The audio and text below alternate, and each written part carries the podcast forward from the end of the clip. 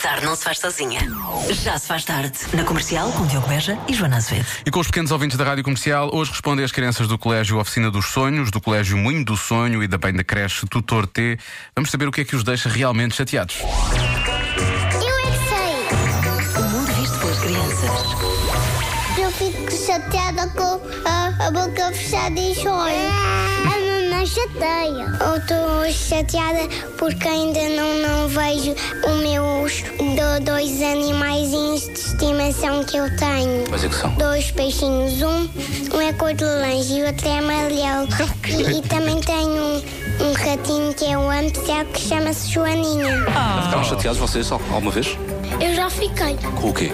O planto. Também não funciona lá muito bem os da avó, com o Davi. Porquê? Só quer fazer riscos do meu- dos meus óculos. O meu mãe não deixa-me jogar a batom. E daquele jogo é do Cluster Grande. Ficaram chateados lá em casa com alguma coisa ou não? Com o meu irmão. Porquê? O que é que ele fez? Algumas vezes, quando eu tinha 3 anos, ele assustou-me. Quando é que vocês ficam chateados?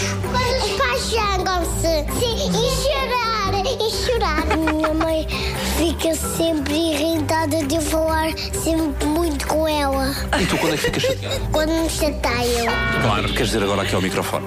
Ai, ai. Nada. Não está chateado agora, Pois. não há problema, basicamente. É isso, respostas maravilhosas. Eles falam muito, de facto. Realmente é verdade. às vezes muito alto. sem necessidade. Às vezes muito alto.